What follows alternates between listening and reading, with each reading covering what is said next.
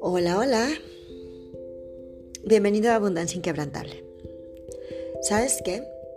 Mira, te quiero contar cosas del muy 99% y también muy mías para ver si tú puedes identificar cosas que te hayan pasado a ti y que hayan sido, eh, bueno, que te estén dejando un mensaje y que a lo mejor no lo estés detectando. A mí me encanta el estudio, yo soy muy 99%. No es nuevo, esto siempre ha sido así.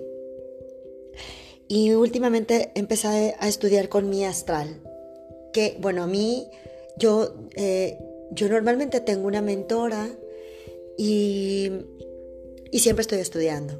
Y bueno, ahora nunca había estudiado astrología, nunca, yo no, solamente sabía que era cáncer y nada más, no sabía ni siquiera cuál era mi ascendente, lo acabo de reconocer a lo mejor lo había leído antes o escuchado, pero realmente no sabía cuál era mi ascendente, no, era, no sabía cuál era nada, no sabía muchas cosas de, la astrología. Me tiene maravillada porque es algo nuevo y eso me, me abre un campo de percepción distinto ante mi vida.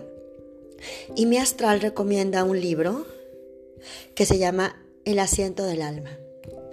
Y bueno, comencé a leer El asiento del alma.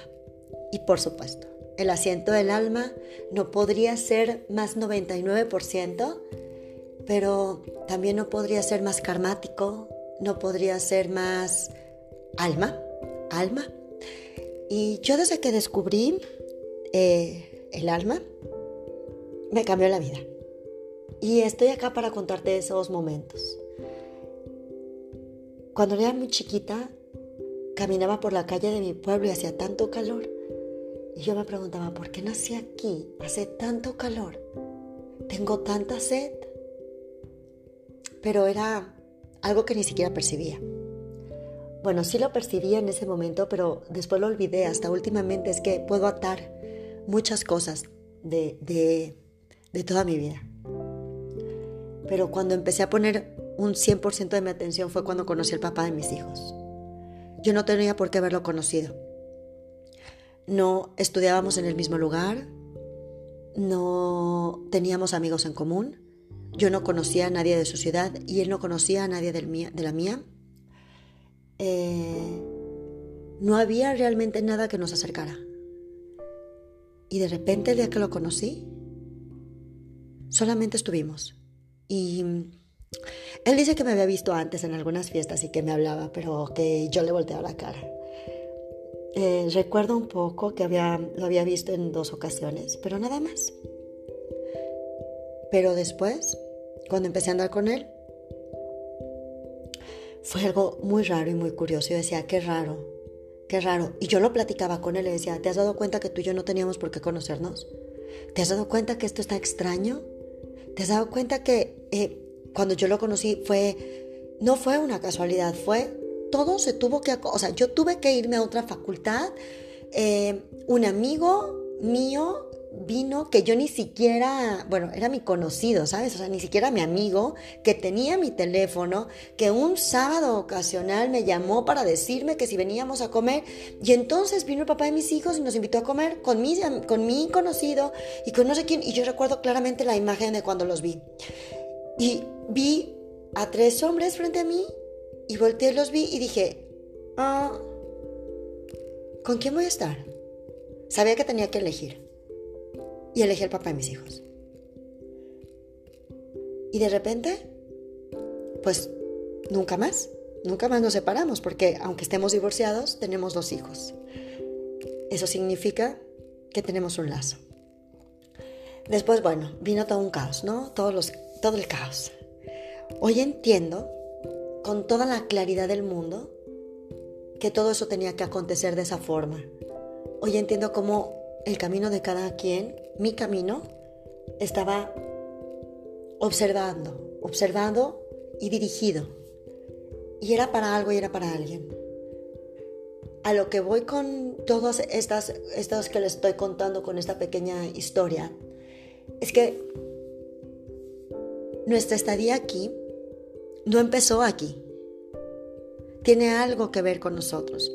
Tiene algo que trascender. Al tiempo, cuando cuando, cuando logré atar todo esto y descubrí, descubrí estudios en karma, en filosofías, eh, dije, claro, esto nunca más me va a volver a pasar y voy a meditar todo lo que sea posible, pero yo nunca vuelvo a repetir esta historia.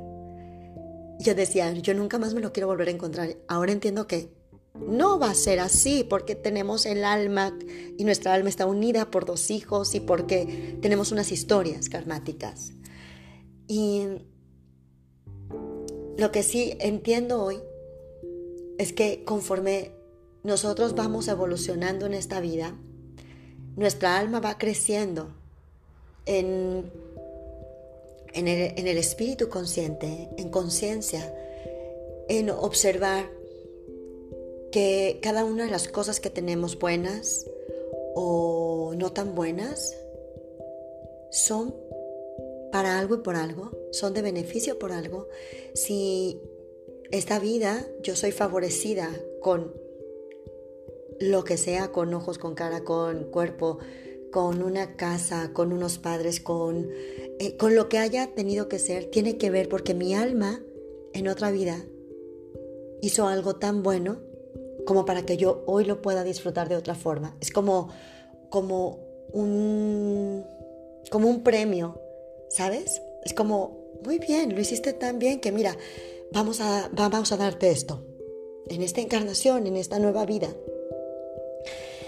Y es magnífico también cuando estamos en el 99% darte cuenta que estamos aquí para gozar y para disfrutar de la vida que lo que estamos viviendo es el aprendizaje, que nuestra alma eligió este cuerpo, que eligió este cuerpo, esta vida, para tener una experiencia. Y no, no te voy a repetir lo mismo que ya sabes, una experiencia espiritual en una vida humana. No, no, no, no te voy a repetir lo mismo.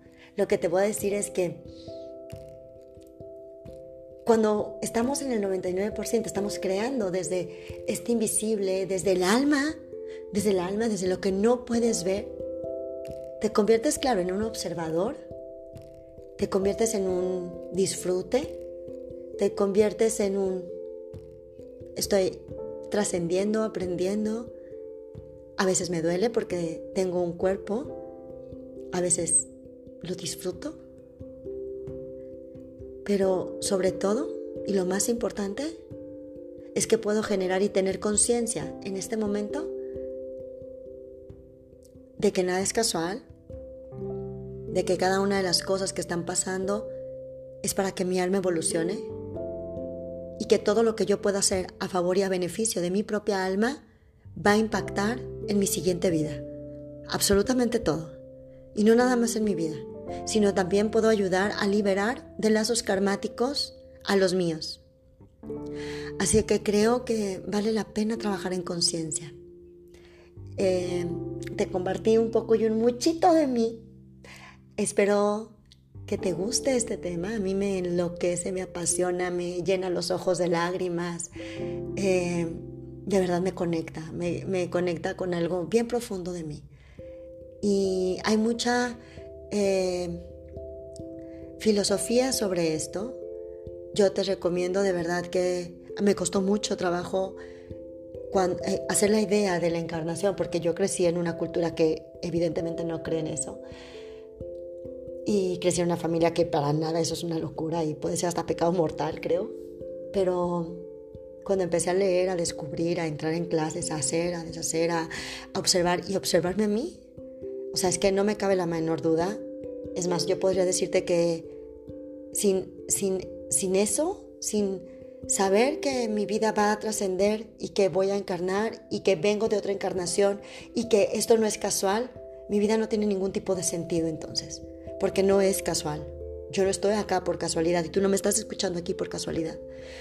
Eh, el libro tibetano de la vida y de la muerte es muy bueno para eso. El asiento del alma. Escuchar a mi astral, por favor.